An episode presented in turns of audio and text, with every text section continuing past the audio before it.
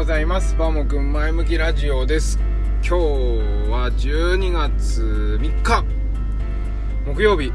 明日行けば明後日お休みということで今日はね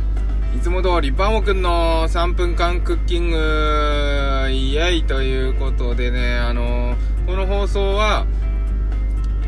うちのね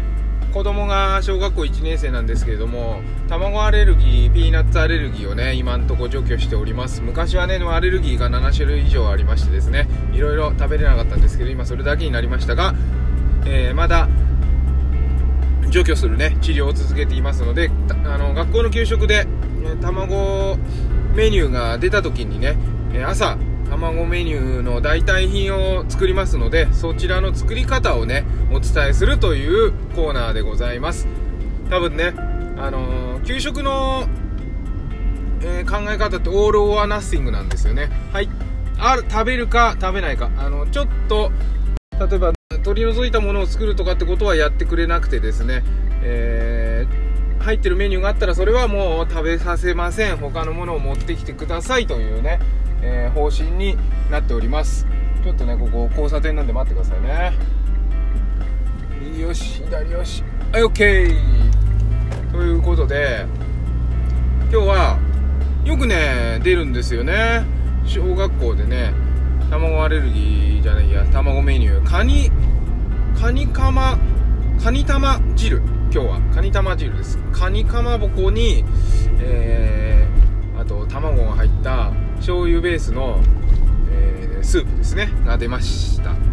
で今日はそれの代わりでですねカニコーン汁というのを作りました。でね材料とかのちょっとしたポイントは Twitter の方に上げております。で後であのノートの方にね詳しくえー、ノートのアレルギーのマガジンがありますのでですねそちらの方見ていただければというかまだアップしないですけど詳しくね載せます。のでちょっとあの後で見ていただければと思います。Twitter でお知らせします。はいということで作り方ですけれども給食はねカニ玉汁。で今回作ったのはカニコーン汁。でねコーンを、えー、卵の黄色にね使います。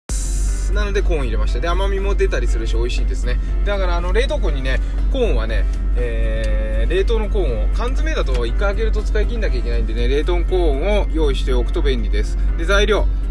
あのー、コープのカニカマ。コープのカニカマは卵入ってないんで、なかなかね、他のお店でよく見てもね、卵入ってないカニカマは売ってるの見たことないんですけど、コープ近くにあったら行ってみてください。カニカマ卵入ってません。一番安いやつです、コープで売ってる。あと、白菜、人参、豚肉、ネギ、あと、結び白滝、あのー白滝の塊好きなんでね。うちの塊って言ってますけど好きなんで入れました。あと鰹節塩コショウ。でね今回は、えー、醤油も入れずに塩コショウでシンプルな味付けにしました。あのそれはなんでかっていうとコーンも入ってるし白菜も入ってるし人参も入ってるしネギネギも入ってるからあのー、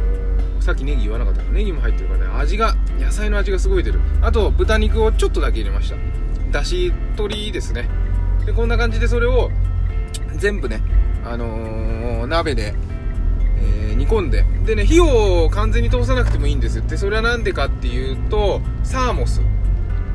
サーモスのね小さいやつをお弁当箱にしてましてそれをでスープを持っていくとね人参なんか結構塊でもお昼には火が通ってますんで。回ぐーっと沸かして全体に食材が温まればもうそれをそのサーモスの中に入れて、えー、持っていくことができるということで非常に便利なのであのー普段のねお弁当なんかも私はあのー、糖質オフお昼はもう完全糖質オフやってるんですけどそこにそのスープをいつも入れてスープしか食べないような生活をずっとしてたりとか夏でも冬でもねそれやってます。そうするとあのねおかゆも炊けます。お米温めてで中に入れてでお昼にはあのリゾットみたいにもなりますしご飯もねちゃんと入って結構大きいのもあるから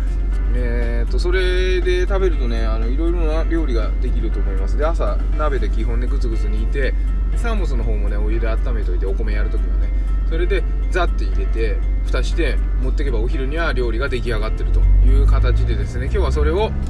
娘用ちっちゃいのね。そうだな後でツイートしますね。娘用ちっちゃいの、えー、あるんでそれに入れて持って行ってもらうと。なので今日は家族3人あの2歳の息子は保育園の方でアレルギー料理を出していただけるので家族3人でね別の場所で同じものを食べようかなという仕様になってます。はいということで皆さんもですね、えー、なんか給食アレルギー対応して朝ねメニュー悩んでる方あのいるかもしれないなと思ってねノートの方に、えー、まとめ記事を徐々にアップしていきますので、えー、参考にしていただけたらいいかなと思います。結局ねでも卵とかアレルギーが入ってないだけで結構美味しいものを作ってるんでおつまみになるものとかもありますんでね是非見てください。それでは今日も一日健やかにお過ごしください。ではまた。